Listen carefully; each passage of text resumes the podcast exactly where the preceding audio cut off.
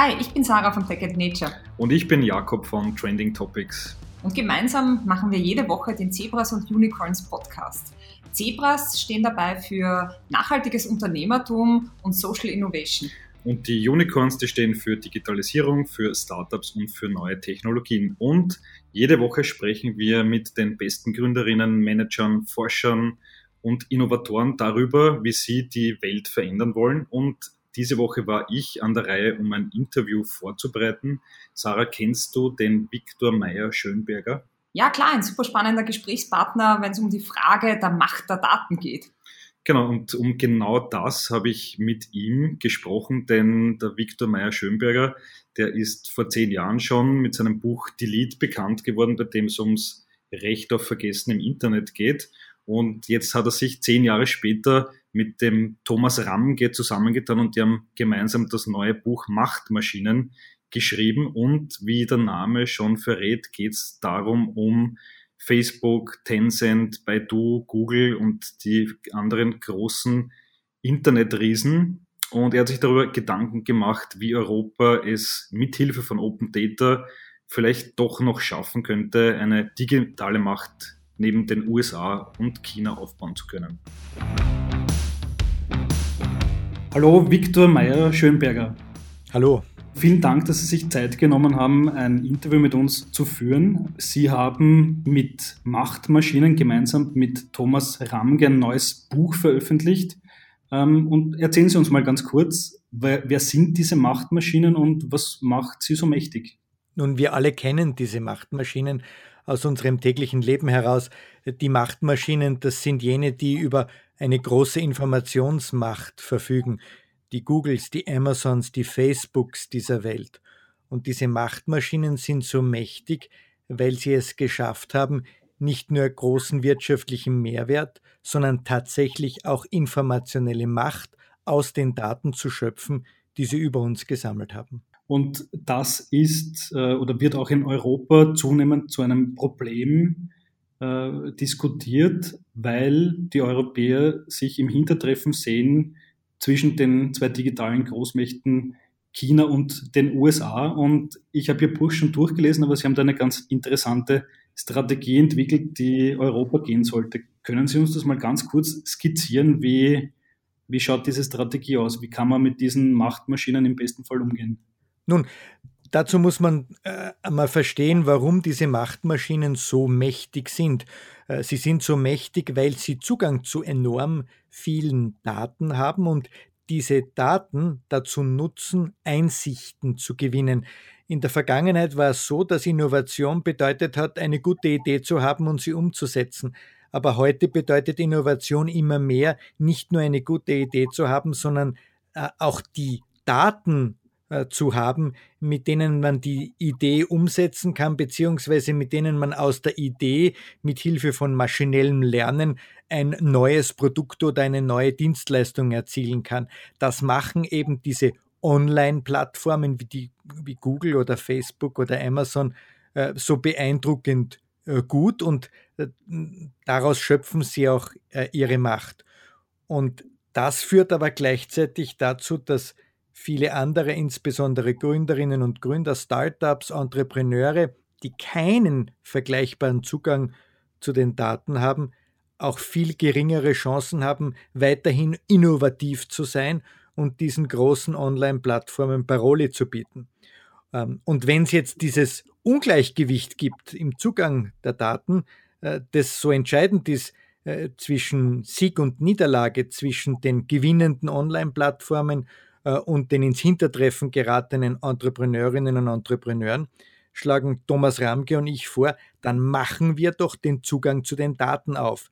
Genauso wie der Schumpeter vor fast 100 Jahren gesagt haben, Entrepreneure brauchen Zugang zu Kapital, sagen wir im 21. Jahrhundert, Entrepreneure brauchen Zugang zu Daten. Okay, wie kann man diesen Zugang ermöglichen? Ähm, man sieht ja immer wieder neue Startups auch in Europa herangedeihen, unter anderem im Fintech-Bereich. Da gibt es die Challenger-Banken, die haben auch Millionen Kunden und sammeln dementsprechend auch viele Daten über das Finanzverhalten, über die Transaktionen dieser User. Ähm, die werden ja auf absehbare Zeit ja dann auch in, in einen Rang von, von Google und Co. aufsteigen oder gibt es da ein, eine gläserne Decke für, auch für diese aufstrebenden Startups? In Europa gibt es vor allem eine gläserne Decke äh, und die hängt mit äh, dem europäischen Umgang mit Daten zusammen.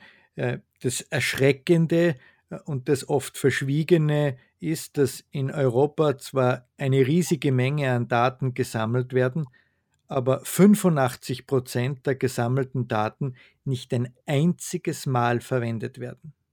Die werden also mit hohem Aufwand gesammelt und nicht ein einziges Mal genutzt. Aber der Wert der Daten entsteht ja durch die Nutzung. Wenn ich sie nicht nutze, sondern im Keller bunkere, dann habe ich überhaupt nichts davon. Dann habe ich keine Einsicht geschaffen und keine Innovation damit befördert. Das Interessante ist also zu fragen, warum in Europa so viele Daten gesammelt, aber so wenig genutzt werden. Und da gibt es eine ganze Reihe von Gründen, unter anderem, weil viele europäische Unternehmen noch nicht begriffen haben, wie wichtig die Nutzung und nicht bloß das Sammeln von Daten ist.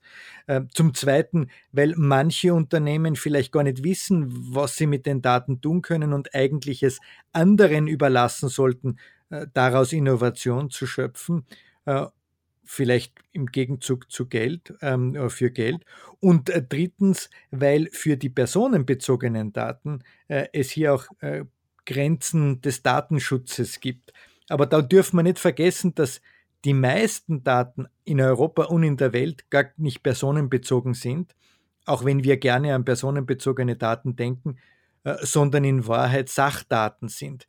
Äh, Google hat einen der weltbesten Rechtschreibprüfer machen können, ähm, weil sie die Milliarden von Suchanfragen, die sie täglich bekommen, verwenden, um ihren Rechtschreibprüfer äh, im Sinne einer künstlichen Intelligenz äh, zu trainieren.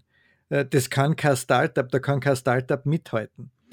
und das sind reine Sachdaten. Unser Vorschlag ist, Google und die anderen großen Online-Plattformen müssen diese Datenbestände, diese riesigen Datenbestände, die sie haben, von Sachdaten auch den Startups, den Entrepreneuren, den kleinen und den mittelständischen Unternehmen in Europa öffnen, damit Innovation breit gestreut werden kann. Mhm, das ist eine spannende Idee, ähm, die sicher auch schon andere formuliert haben. Bis dato ist das noch nicht passiert. Also Google, Facebook und Co. sitzen ja sehr sattelfest auf ihren Datenbergen drauf. Ähm, Zugang dazu wird ja kaum bis gar nicht gewährt. Für wie realistisch halten Sie das, dass ähm, diese Internetriesen aus den USA, aus China Zugang zu ihren Daten geben? Das ist ja das große Asset, wenn ich Sie richtig verstehe.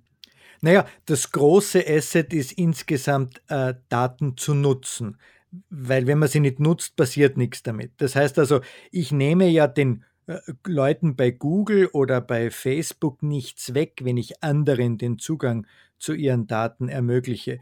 Die können ja ihre Daten weiter nutzen. Das unglaublich Interessante an den Daten ist ja, dass sie im Gegensatz zu den physischen Gütern von mehreren gleichzeitig genutzt werden können, ohne dass damit der Wert äh, vermindert oder verloren geht. Äh, und insofern schlagen wir vor, dass die äh, großen Online-Plattformen, aber nicht nur die, Zugang zu ihren Daten gewähren müssen, und zwar vor allem äh, für die kleinen und mittleren Unternehmen äh, in Europa. Das bedeutet aber auch, ähm, dass wir hier eine gesetzliche Grundlage brauchen. Jetzt kann man natürlich sagen, boah, wären wir in Europa gegen, gegen Google oder Facebook oder Amazon eine Chance haben, und die Antwort darauf ist ja, weil wir es schon bewiesen haben. Wir haben ja mit der Datenschutzgrundverordnung eine europäische Rechtsgrundlage geschaffen, die dazu führt, dass äh, Google, Facebook und Amazon alle versuchen und behaupten, dass sie sich an die Datenschutzgrundverordnung halten. Dass das manchmal nicht passiert oder nicht ausreichend passiert, führt dazu, dass sie hohe Strafen zahlen müssen. Aber das alles zeigt schon, äh, dass die Online-Plattformen, auch wenn sie aus Amerika kommen, sich dem europäischen Recht nicht entziehen können. Die müssen sich auch danach richten. Und was wir für die äh, Datenschutzgrundverordnung und für den Datenschutz gemacht haben, das können wir auch für, den, für die Datennutzung machen. Wir können auch eine Datennutzgrundverordnung schaffen. Mhm. Wie könnte das aussehen? Ähm, ich habe ein Zitat aus Ihrem Buch herausgegriffen, wo es genau darum geht. Äh, Sie schreiben, jedes Unternehmen, das auf dem europäischen Markt tätig ist, muss allen Zugang zu seinen Daten gewähren. Wer das nicht möchte, darf in Europa weder Geschäfte machen, noch bekommt er oder sie legalen Zugriff auf den europäischen Datenraum. Das würde bedeuten, wenn Facebook keinen Zugang zu seinem Social Network Daten gibt, müssten sich die Betreiber aus Europa zurückziehen, wenn ich es richtig verstehe. Ist das denkbar? Äh, Sie verstehen es grundsätzlich richtig, wobei wir auch im Buch äh, ganz klar äh, schreiben, dass es hier um Sachdaten geht. Also das heißt nicht um personenbezogene Daten. Äh, es geht nicht darum, dass Facebook die personenbezogenen Daten dieses Social Graphs ähm, jetzt anderen zur Verfügung steht. Es geht um Sachdaten oder depersonalisierte, entpersonalisierte Daten. Ähm, es geht auch um Daten, die kein Betriebs, kein offensichtliches Betriebs- oder Geschäftsgeheimnis sind oder wo andere gesetzliche Geheimhaltungsregeln dem entgegenstehen würden. Ähm, aber grundsätzlich haben Sie vollkommen recht, ähm, wenn Facebook äh, europäisches Recht und dazu würde nach unserer Ansicht auch eine Datennutzgrundverordnung gehören, wenn Facebook europäisches Recht nicht äh, befolgen will, dann muss er sich aus Europa zurückziehen. Und ich denke, der europäische Markt ist lukrativ genug, dass sie es nicht tun. Noch einmal, weil sie ja nicht viel verlieren. Es wird ihnen ja nichts weggenommen. Nur andere haben auch eine Chance. Diese Chancengleichheit mag nicht angenehm sein für Facebook, weil sie damit Mitbewerber und Konkurrenz bekommen. Aber am Ende des Tages profitiert auch Facebook davon, weil sie sich dann auf ihre Lorbeeren nicht ausruhen, sondern ähm, auch den Stachel des Wettbewerbes spüren und selber innovativ bleiben. Das Dramatische im Silicon Valley derzeit ist ja, dass seit, seit mindestens fünf, ja vielleicht seit zehn Jahren die Innovationskraft im Silicon Valley eingesunken ist, eingebrochen ist, die ist zurückgegangen wie nie zuvor in den letzten 50 Jahren. Und das hängt damit zusammen, dass der Wettbewerb zwischen den großen Online-Plattformen weniger scharf geworden ist und vor allem, dass die kleinen und die mittelständischen Startups ähm, keine Chance mehr haben oder kaum mehr Chance haben, diesen großen Giganten und diesen Datenmonopolisten ähm, Konkurrenz zu machen. Wenn wir hier nicht rasch eingreifen, dann geht nicht nur Innovationskraft verloren, sondern dann liefern wir uns auch diesen Machtmaschinen immer stärker aus. Hm. Auf die Chancen der Startups will ich gleich noch zu sprechen kommen. Zuvor will ich noch einmal die Praxisfrage stellen. Ähm, Sie haben gesagt, es soll nicht um personenbezogene Daten gehen, aber sehr wohl um Sachdaten. Jetzt war mein Gedanke, ähm, müsste dann zum Beispiel Google seine Kartendaten hergeben, damit ich mit meiner Firma hier in Wien zum Beispiel eine Alternative zu Google Maps bauen kann? Äh, grundsätzlich ja. Und das ist äh, eine ganz spannende Frage, die Sie hier gestellt haben.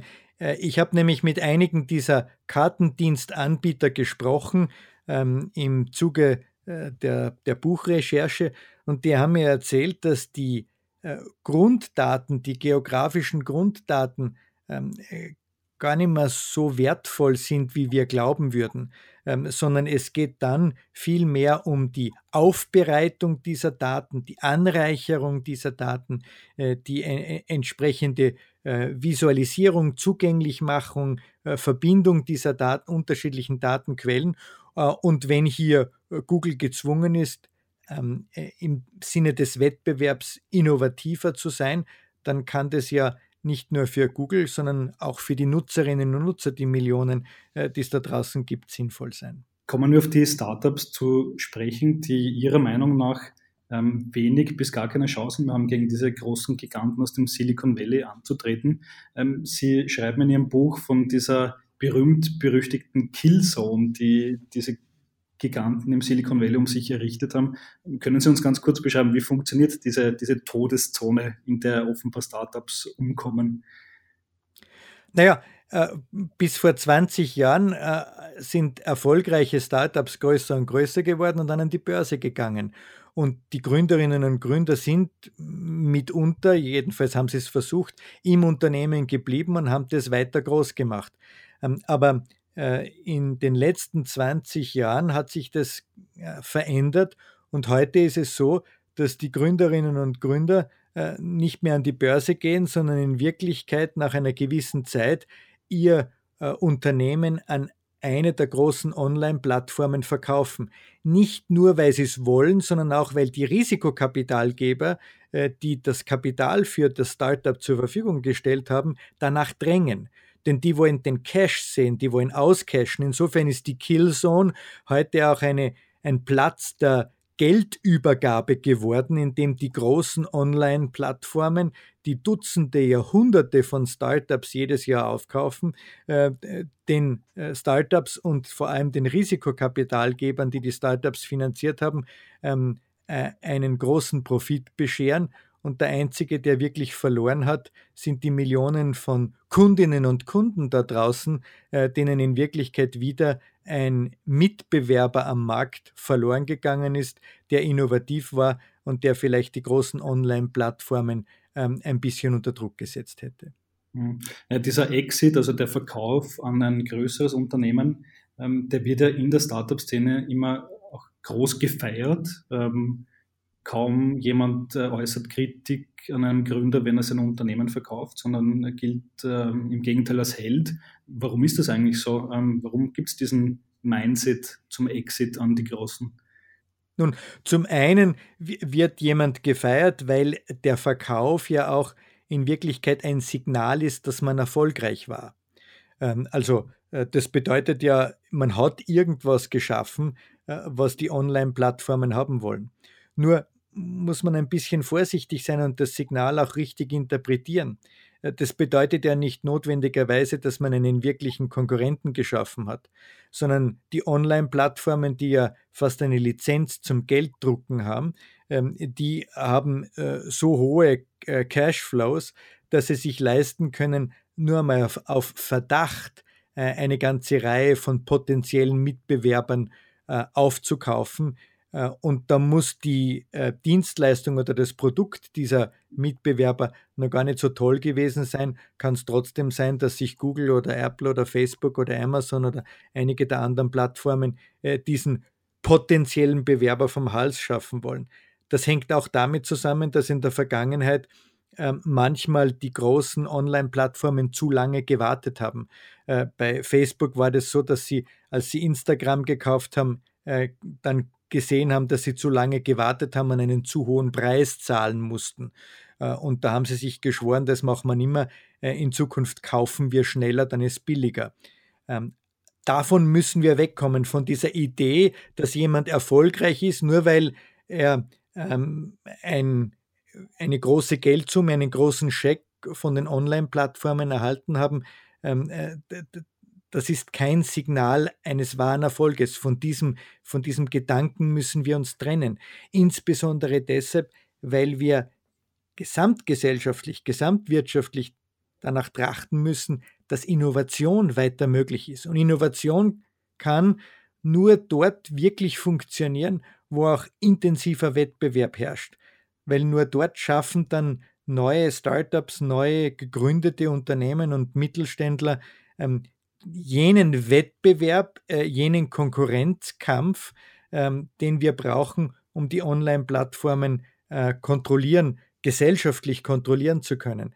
Ähm, wenn Sie sich anschauen, vor 15 Jahren hat es MySpace gegeben und das ist durch Facebook ähm, äh, verdrängt worden. Dann hat man gesagt, ha, jetzt kommt Instagram. Aber Instagram hat Facebook nicht verdrängt, sondern Facebook hat einfach Instagram gekauft.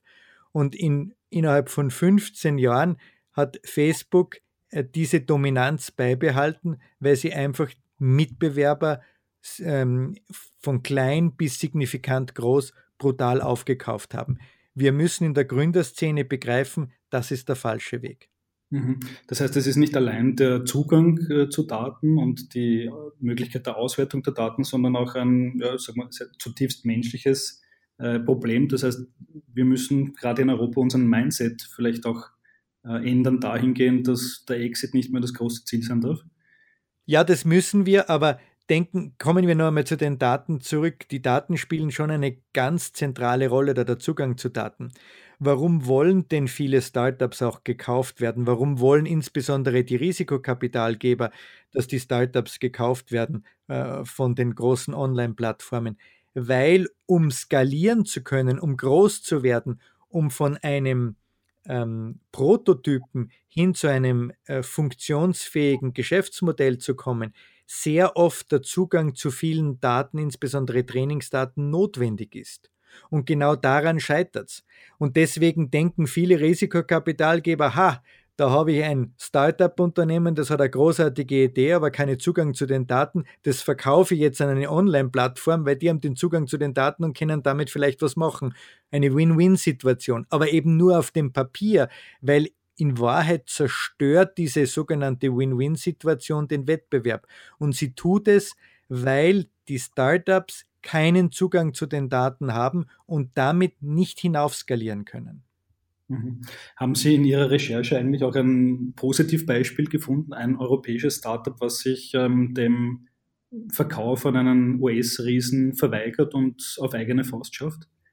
Naja, klar, Spotify ist das klassische Beispiel dafür, ähm, für ein europäisches Unternehmen, das ganz bewusst einen anderen Weg geht und wo auch die äh, Gründer sagen, ähm, wir wollen unabhängig bleiben. Ähm, das ist sehr zu begrüßen und das, das, das finde ich gut. Ähm, und äh, das hat auch dazu geführt, dass Spotify in vielerlei Hinsicht immer äh, innovativ bleiben musste, ähm, um sich in einem harten Plattformwettbewerb bewähren zu können. Aber wer gegen so eine etablierte Plattform wie, wie Apple äh, sich durchsetzen kann, der hat schon ähm, meine Hochachtung verdient.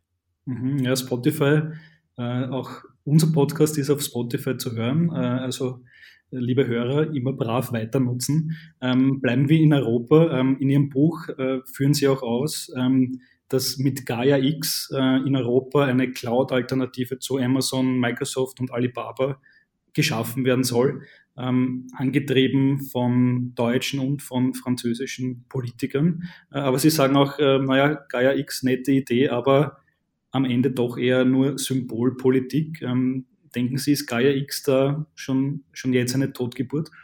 Das kommt darauf an, was Gaia X dann wirklich sein wird.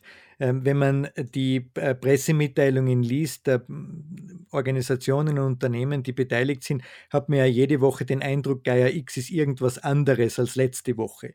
Ähm, wenn Gaia X ein, ähm, ein Versuch ist, äh, die Standards äh, insbesondere die Datenstandards in Europa zu äh, vereinheitlichen, interoperabel zu machen, sodass die Daten eine gemeinsame Sprache sprechen, dass Daten aus unterschiedlichen Quellen über ein gleiches Phänomen zusammengeführt werden können, äh, damit wir mehr verstehen. Denken Sie an ähm, äh, ABS-Daten, also äh, Daten aus dem, aus dem Kfz über äh, Bremsungen, wenn wir die Daten zusammenführen könnten und die auswerten könnten aus unterschiedlichen Quellen, dann würden wir ja äh, vielleicht Einsichten gewinnen, die wir jetzt nicht haben. Wenn wir das Gleiche in anderen Bereichen, im Onlinehandel beispielsweise machen könnten, dann könnten auch kleine Online-Shops oder kleinere Online-Shops langfristig ähm, erfolgreich sein, äh, weil sie äh,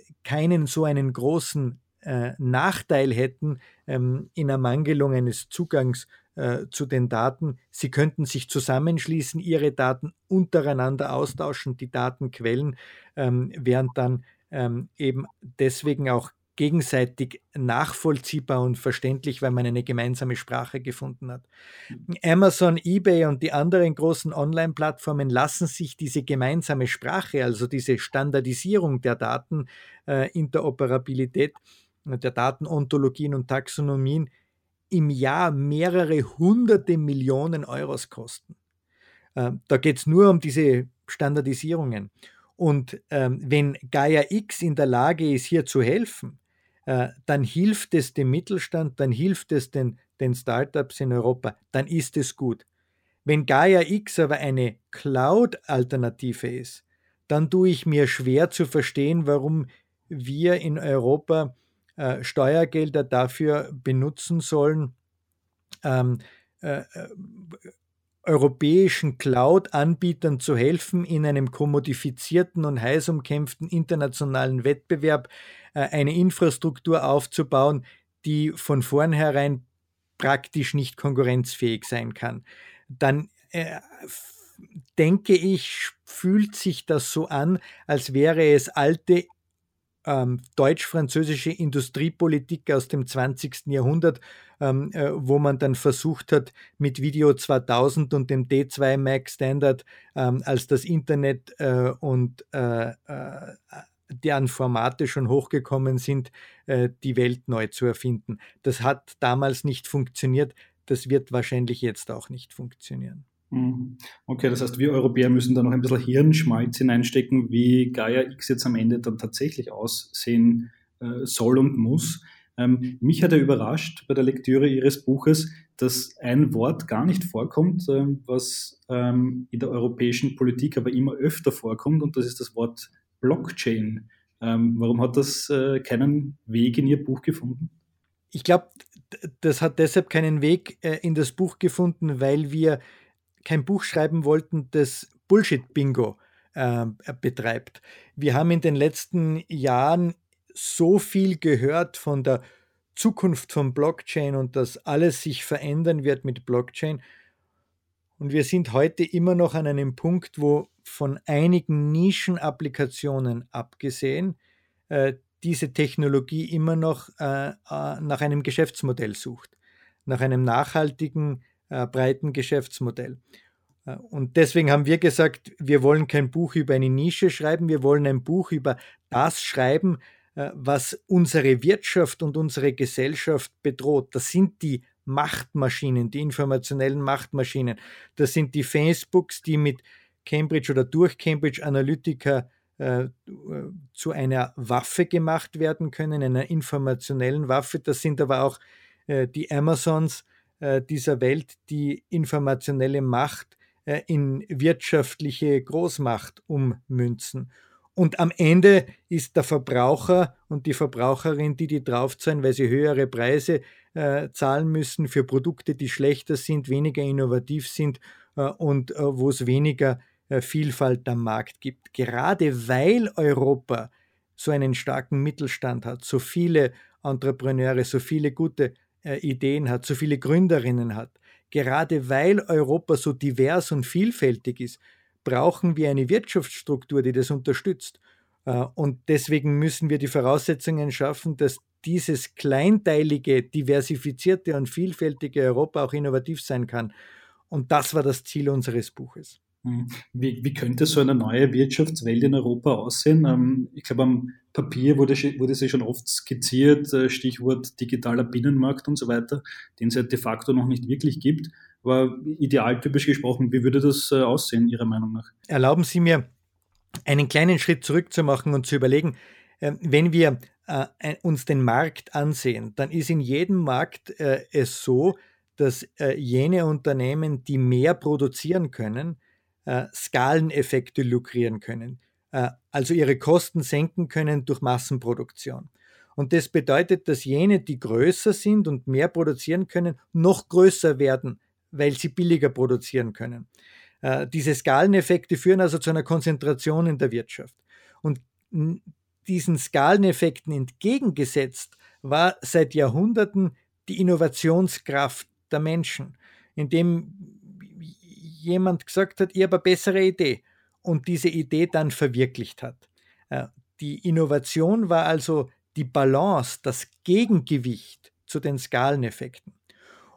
Und das hat wunderbar gut funktioniert. Das Problem, das wir jetzt in Europa, aber auch weltweit haben, ist, dass die Innovation immer stärker datengetrieben ist. Und das bedeutet, dass wer keinen Zugang zu Daten hat, auch nicht mehr so innovativ sein kann. Und das bedeutet, dass jene, die sehr viel Zugang zu sehr vielen Daten haben, auch sehr innovativ sein können. Nicht immer sind, aber können. Und das bedeutet, dass die Großen, die ohnehin schon den Skaleneffekt Vorteil haben, jetzt auch den Innovationseffekt Vorteil haben, äh, der aus der datengetriebenen Innovation kommt. Und das führt zu einer unglaublichen Konzentrationserscheinung innerhalb der Wirtschaft. Ähm, und wenn wir in Europa das nicht haben wollen, weil wir unsere vielfältige Wirtschaft bewahren wollen, dann müssen wir an der Wurzel ansetzen. Da müssen wir uns überlegen, wie wir in Europa Innovation wieder dezentral und breit gestreut äh, ermöglichen können. Und das können wir nur, indem wir den Zugang zu den Daten breiter streuen, weil das ist die Wurzel der Konzentrationsdynamik. Hm. Wir haben jetzt viel über ähm, US-Firmen gesprochen. Auf der anderen Seite im Osten gibt es natürlich auch China. Wie beobachten Sie das? Ähm, der Pessimist würde meinen, da entsteht ja derzeit der, der Superüberwachungsstaat, der mit äh, künstlicher Intelligenz mehr oder weniger jeden Aspekt des Lebens kontrollieren kann. Wie, wie groß muss die Sorge sein? Naja, ähm, das für uns, für Thomas äh, und mich Spannende war, dass wir uns angeschaut haben, äh, wieso denn eigentlich diese Online-Plattformen aus dem Silicon Valley agieren und wie der amerikanische Staat reagiert ähm, und wie äh, die Online-Plattformen in China agieren und dort der chinesische Staat agiert. Und äh, interessanterweise ist das eine vom anderen gar nicht so unterschiedlich. Die großen Online-Plattformen in den Vereinigten Staaten versuchen immer stärker defensiv ihre Marktanteile abzusichern, indem sie Killzone, Stichwort äh, Startups und Mitbewerber aufkaufen. Ähm, äh, was macht der amerikanische Staat? Äh, Im Gegensatz zu den 1990er Jahren, wo unter der Regierung Clinton Microsoft ein Wettbewerbsrechtsverfahren hatte und kurz vor der Aufspaltung stand, äh, passiert mit Google und mit Amazon und mit Facebook äh, und mit Apple derzeit relativ wenig. Das mag sich ändern, aber noch schaut es nicht danach aus. Das heißt mit anderen Worten, der Trump ruft laut äh, nach ähm, Regeln, aber in Wirklichkeit tut er nichts. Und das bedeutet, dass die Machtmaschinen in Amerika immer größer werden äh, und äh, immer konzentrierter werden. Und ähnliches haben wir in China. Äh, dort äh, geht der Staat mit Alibaba und Tencent und Baidu ähm, ähnlich defensiv und mit ähm, Glacé-Handschuhen um. Äh, warum? Weil auch dort die großen Online-Plattformen äh, am, am Ende des Tages vertrauenswürdige Partner sind, mit denen man sich leichter auf einen Backel hauen kann, als mit einer diversen und vielfältigen ähm, Marktsituationen, denen es Tausende von Mitbewerbern und Mitbewerberinnen gibt. Ähm, und äh, insofern steht Europa da und ist von Amerika und von China eingezwängt. Ähm, beide äh, Großmächte, äh, die USA und China, verfolgen im Wesentlichen das gleiche Konzept. Wenige große Online-Plattformen, bei denen wir unsere gesamten Informationen lassen sollen. Wir in Europa müssen dagegenhalten und wir müssen gegenhalten, indem wir das tun, was wir in Europa eigentlich gut können, ähm, nämlich neue Ideen haben, innovativ sein und die Dinge anders denken. Mhm. Angenommen, wir in Europa schaffen das nicht, würde das bedeuten, dass man sich dann am Ende für eine dieser beiden Tech-Supermächte entscheiden muss? Äh, um deren Plattformen und Technologien zu nutzen. Also so nach dem Motto, entweder Apple Pay oder Alipay, stehen wir irgendwann einmal dann tatsächlich vor einer solchen Situation? Naja, das äh, hat ja der Brenner ähm, äh, ein, bisschen, ein bisschen vorhergesagt, dass äh, wir in einer binären Welt dann plötzlich aufwachen würden, in nicht nur Europa, sondern auch Afrika, Lateinamerika ähm, etc., äh, indem wir uns entweder für die großen amerikanischen oder die großen chinesischen Online-Plattformen entscheiden müssen. Äh, ich glaube, die Dystopie ist ein bisschen schlimmer. Die Dystopie ist, äh, am Ende des Tages gibt es gar keinen großen dramatischen Unterschied zwischen den einen oder den anderen Online-Plattformen. Äh, da verwischen sich auch die Unterschiede und wir könnten dann aufwachen eines Tages äh, und wie im Ridley Scott-Film Blade Runner uns einer Tyrell Corporation gegenübersehen, äh, die in Wirklichkeit praktisch unser gesamtes Leben kontrolliert. Ähm, das wäre nicht nur wirtschaftlich, sondern das wäre gesellschaftlich die Dystopie. Mhm. Was mir sehr gut an Ihrem Buch gefallen hat, ist, ähm, dass Sie dieses ähm, ewige Mantra, Daten sind das neue Öl, äh, nicht wiederkäuen. Ähm, könnten Sie vielleicht unseren Hörern ein für alle Mal mal ganz kurz erklären, warum der Satz eigentlich Blödsinn ist? In Ihrem Buch wird das ganz gut geschildert. Ja, der Satz ist gleich in mehrfacher Hinsicht Blödsinn. Daten sind nicht das neue Öl, weil äh, das, wenn man auf einer Ölquelle sitzt, dann ist man reich. Äh, wenn man auf einer Datenquelle sitzt, ist man damit nicht reich.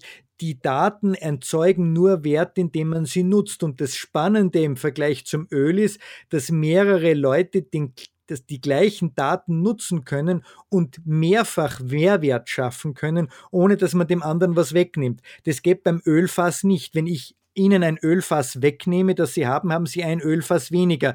Wenn Sie mir aber Zugang zu den Daten, die Sie haben, äh, erlauben, dann können Sie die Daten verwenden und dann kann ich die Daten nutzen. Und dann können wir beide im Wettbewerb stehen, wer hat die bessere Idee, äh, diese Daten zu nutzen äh, und gleichzeitig auf die, äh, auf die gleiche Ressource, auf die gleichen Daten äh, zurückgreifen. Daten sind das neue Öl, suggeriert uns, dass Daten wie ein physisches Gut sind.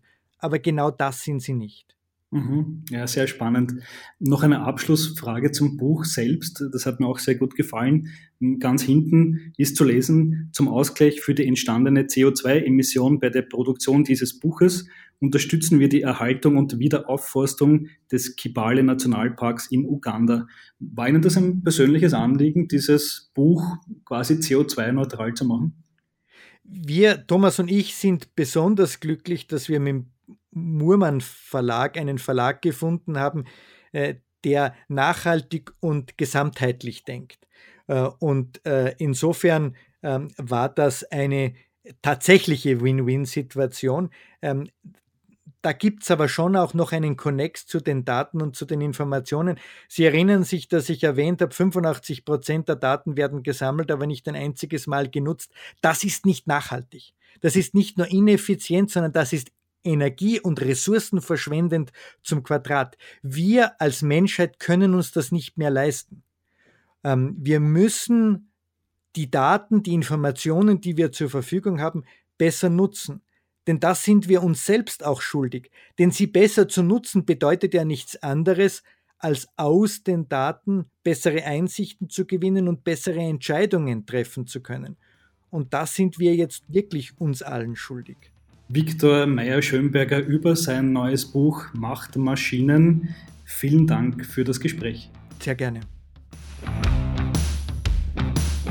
Jakob, super spannendes Gespräch war das. Ähm, dann hoffen wir, dass wir in Zukunft in Europa noch viel mehr Spotifys hervorbringen. Ja, ähm, also der Viktor Meyer Schönberg ist wirklich ein äh, cooler Kerl, mit dem kann man sich wirklich prächtig unterhalten. Äh, besonders hat mir ja gefallen, dass er für das Interview, das wir übers Internet aufgenommen haben, äh, er hat sich ein eigenes Podcast-Mikrofon organisiert, äh, um eine möglichst gute Tonqualität zu haben. Und ich glaube, äh, das hat ganz gut funktioniert ja, solche äh, Interviewpartner wollen wir in Zukunft äh, viele weitere haben. Sarah, du bist nächste Woche dran. Hast du schon was in Vorbereitung? Ja, und ich kann nur sagen, ähm, es wird mal ein Thema aus der Energiewelt, aber ich will nicht zu viel verraten. Okay, dann bin ich gespannt. Ähm, bis nächste Woche, liebe Zuhörer. Tschüssikowski. Tschüsseldorf.